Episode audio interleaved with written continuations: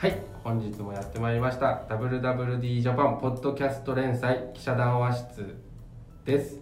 えー、と本ポッドキャストはファッション業界のその時々のニュースや話題について3人の専門記者が分かりやすく説明したり脱線したりしながら掘り下げていきます。本日司会の横山です。林です。急ぎみです。はい。本日のテーマは、えー大手 EC 企業がリアル店舗支援を本格化です。なんか難しそうな話ですね。新年から。そうなんです。まあもう松は取れてるんです。新年というわけでもないんですけれども。はい。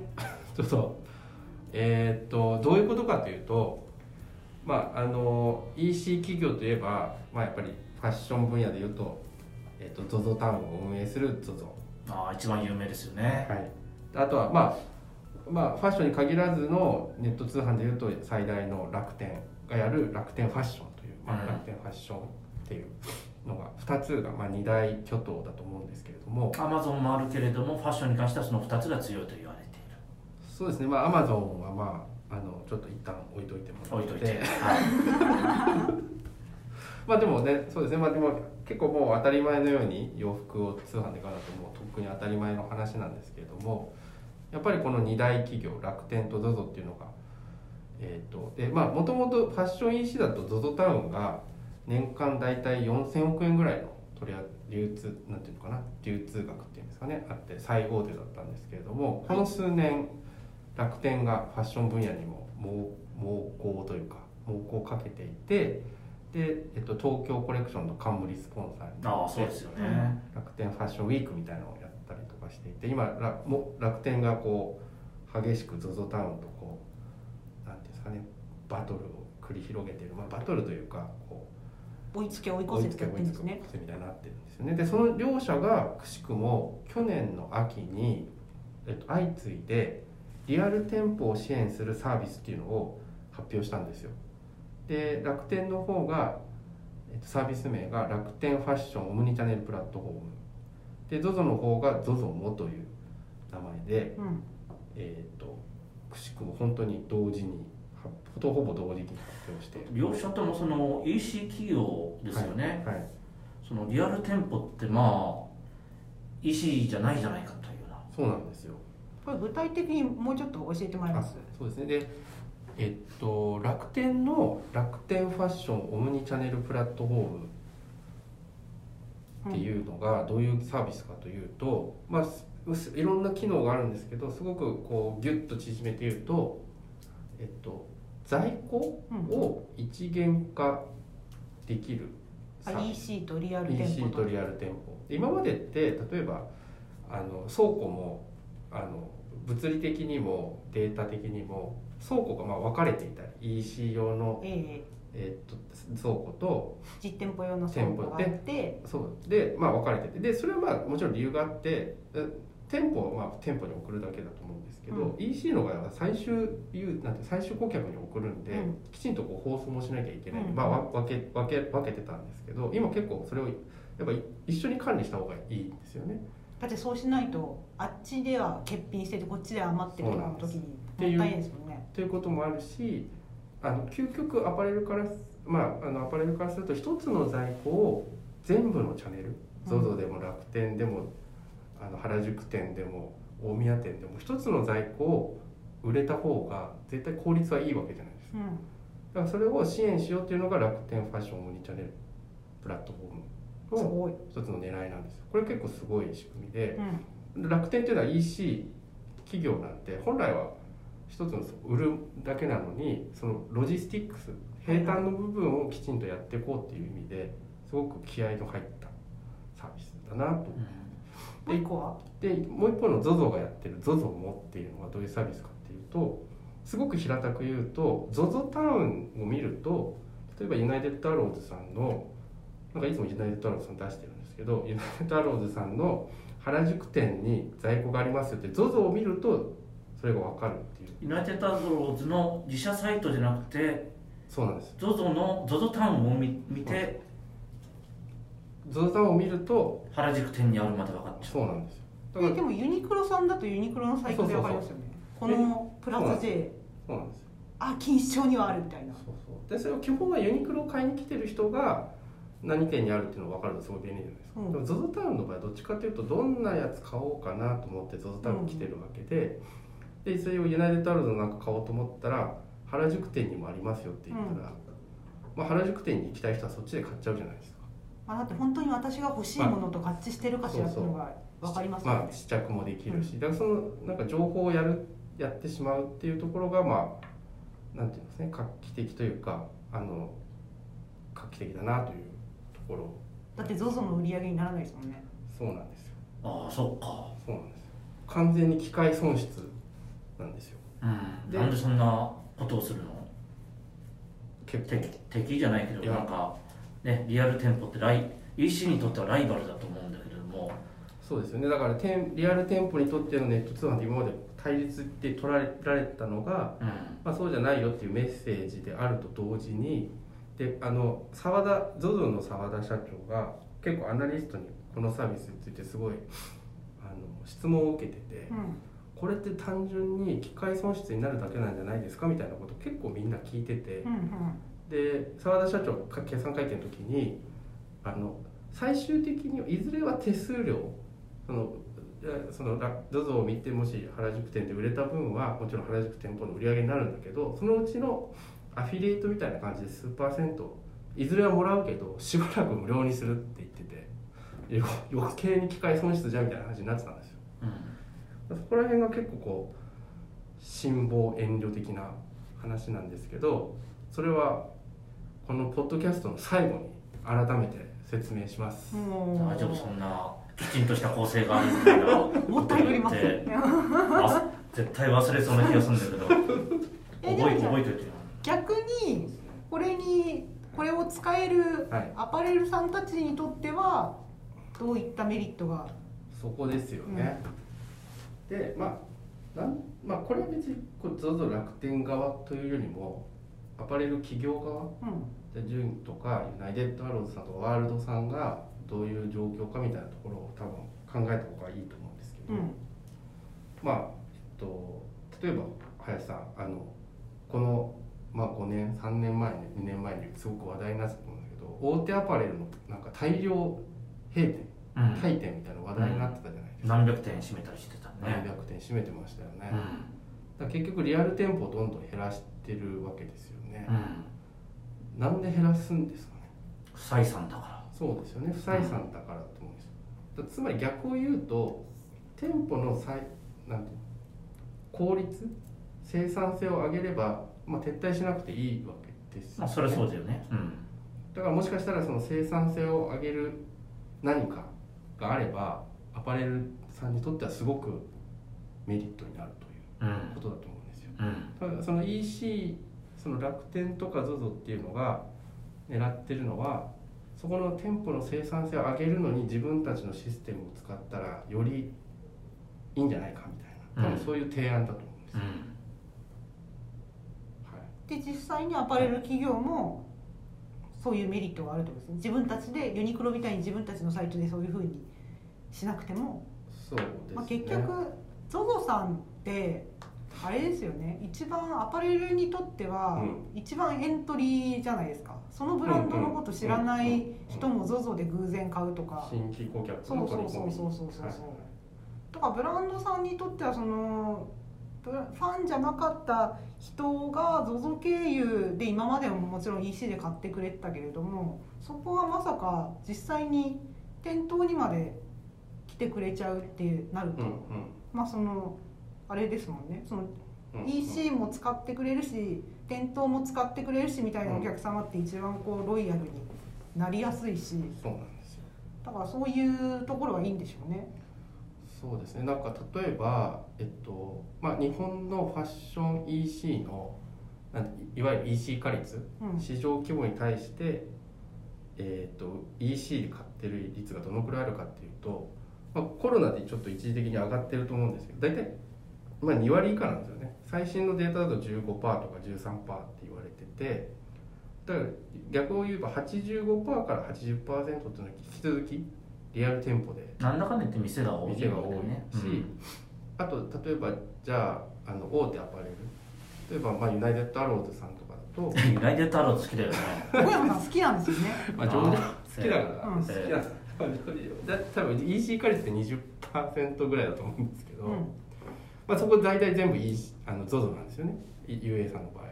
ZOZO 経由っていう。自社 EC もやってるけど自社 EC を運営してるのがそもそも ZOZO なので結構 ZOZO 比率っていうのは高くてまあでも20%でそれ多分それが大体あの大手だとそのぐらいがまあマックス。うん。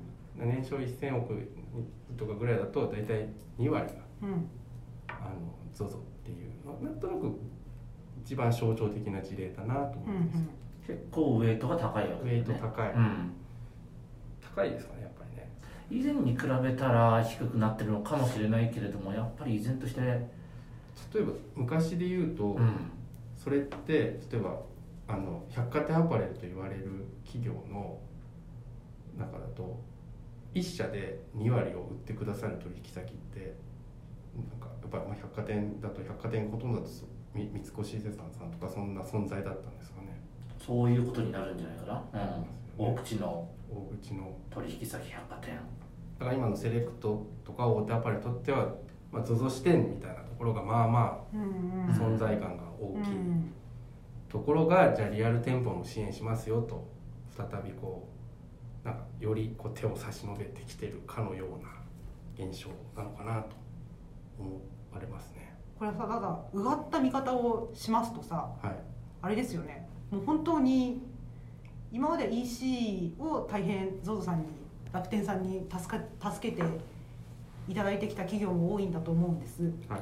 でこうやってさリアル店舗送客までやってくださるともうますますおんぶに抱っこになっていく部分はないのだろうか。逆に言うとこういうこれによって楽天とか ZOZO はさあれだよね。単に EC 企業じゃなくってソリューションカンパニーそうですそうそうそうそうそうそうそう。もっと大きい、なん。存ですか在になってくるそうそうそう、ん。もうちもっといろいろやれますせ、みたいな、なんかそこら辺はなんか結構楽天と ZOZO であの意味合いが変わっててうん。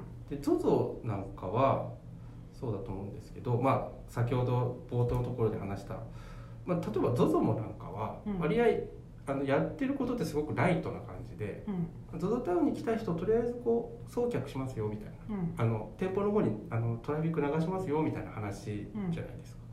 で楽天さんの方の方が結構踏み込んでてうん。実際のフィジカルな在庫を自分たちがもっと効率化するみたいな意味ではすごく踏み込んだ話でで実際楽天は楽天ファッションオムニターネットプラットフォームやるときにその物流大手と組んだりあのフルフィルメントサービスっていうかこう中のロジスティックスをやる企業と組んでサービス作ってるんで、かなり踏み込んでるしあのていうのかな。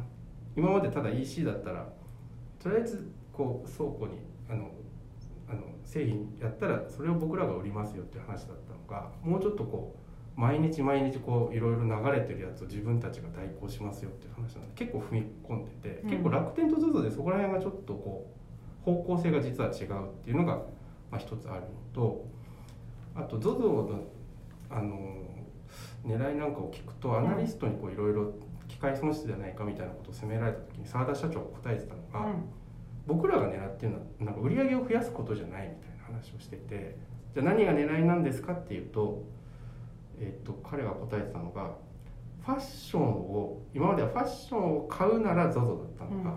ファッションのことなら ZOZO うん。みたいなことを言ってて意味わかりましたか？売るだけじゃないと。そうなんですよ。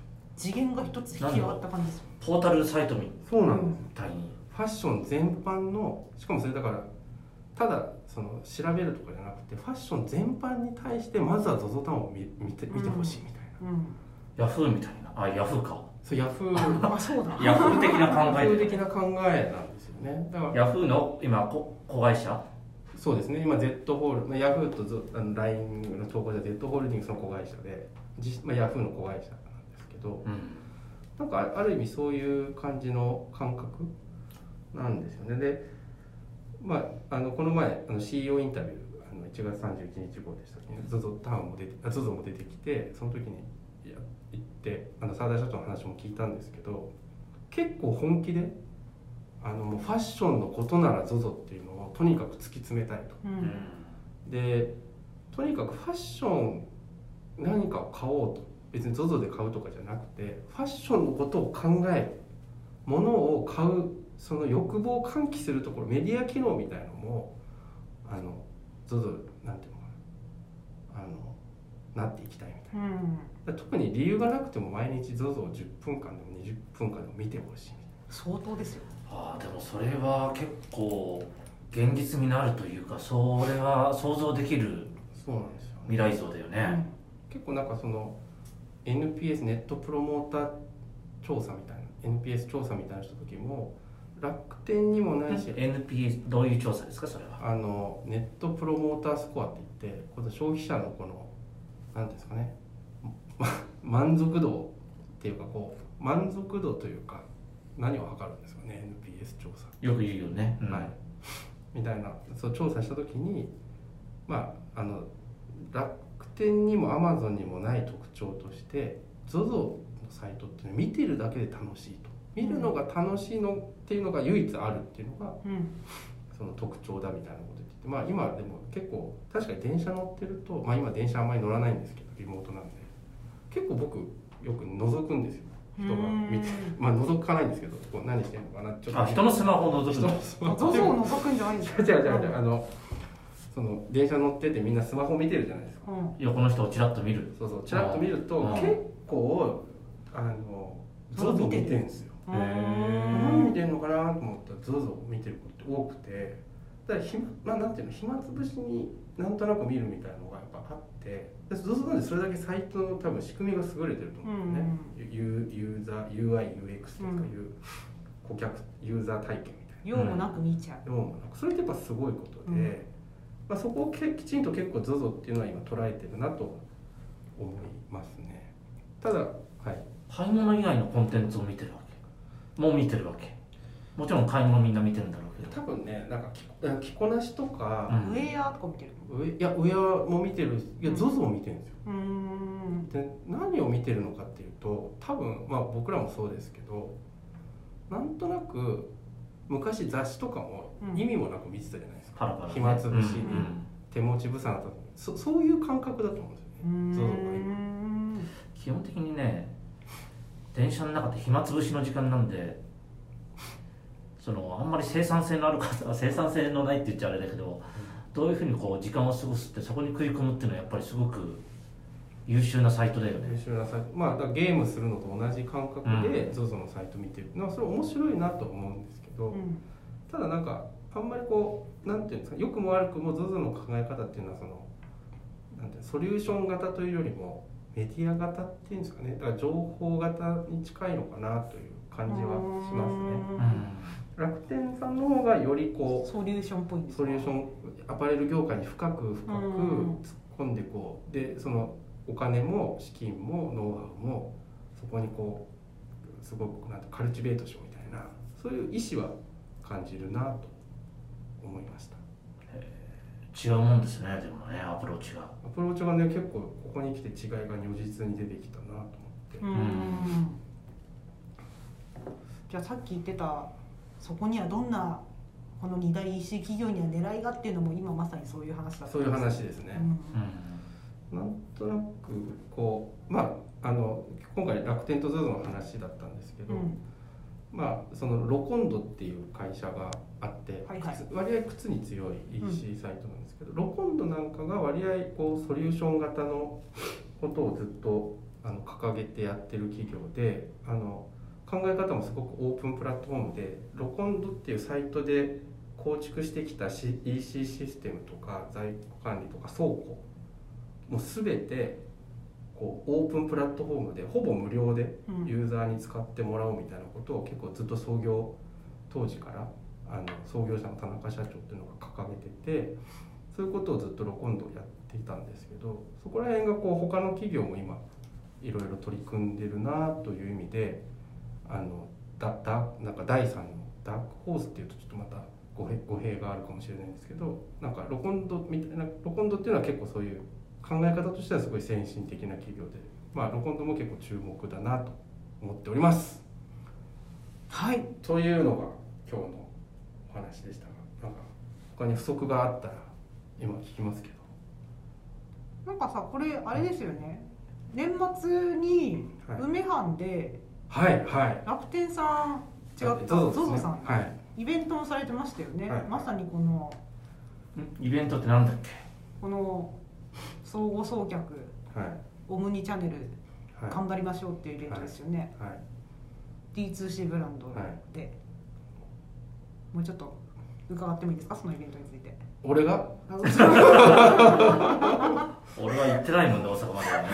うん。そうそうそうそう、まあ、WWD ジャパンウェブの21年11月17日の記事にあはいはい。これね。よりますとね、はい。はい、はい、え阪急梅田本店えで、えあの今 ZOZO タウンって結構 D2C ブランドを実はいくつか運営してて、うん。なんかインフルエンサーと組んで D2C ブランド作ってるんですよね。えやってますよね。でそれをこう、はい、集めてうん。催事で催事場で、あのやったという話なんですけどうんうん。これについて何が聞きたいですか？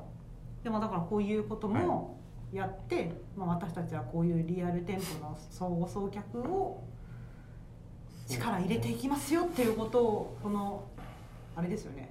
旗印のイベントだったってことですよね。うん。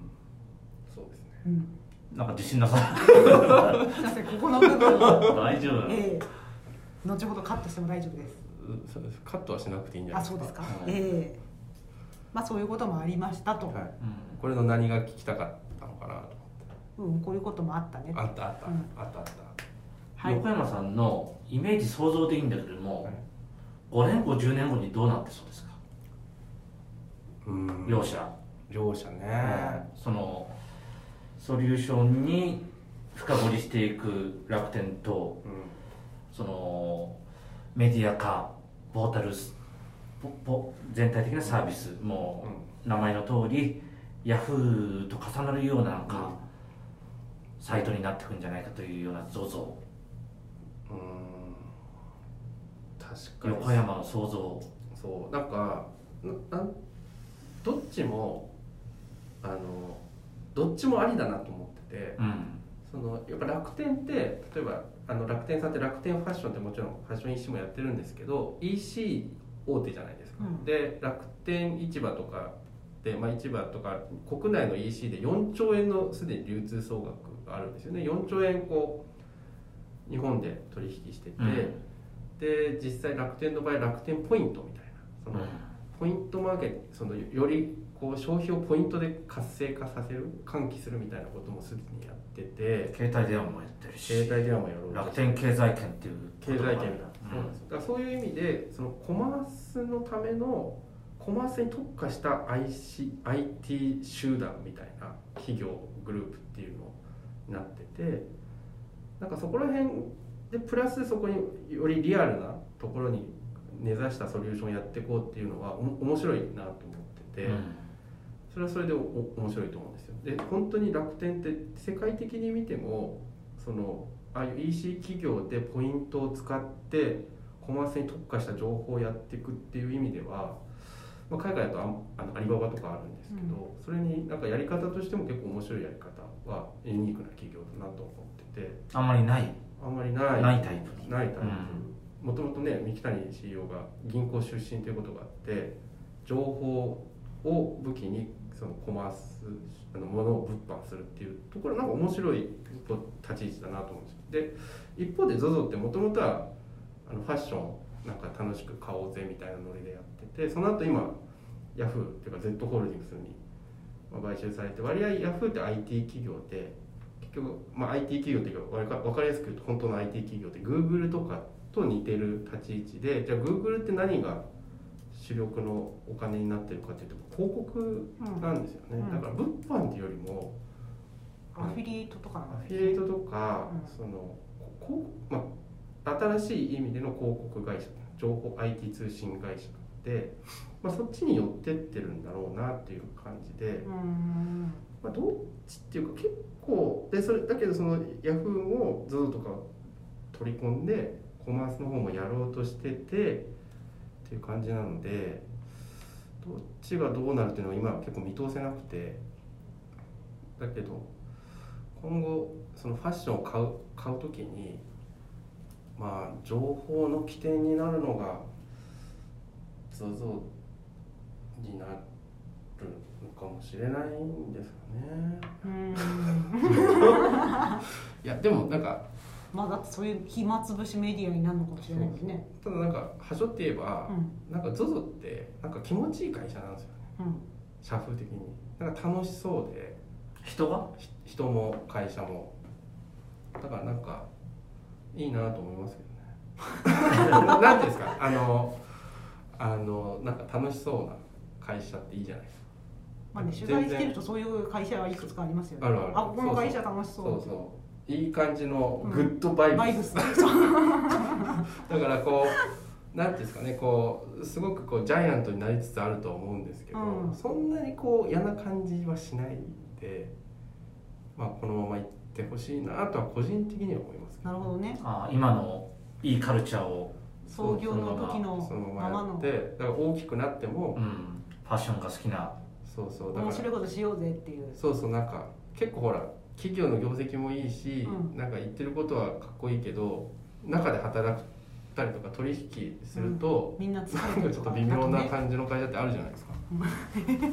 ZOZO ってそそういう感じじゃないなとは。うんという感じではい。今日結構コンパクトにまとまったと思うんですけど、ね。かがだったでしょうか？はい。はい。大変勉強になりました。はい。はい。というわけで、えっと今日はここまで。はい。ありがとうございます。ありがとうございます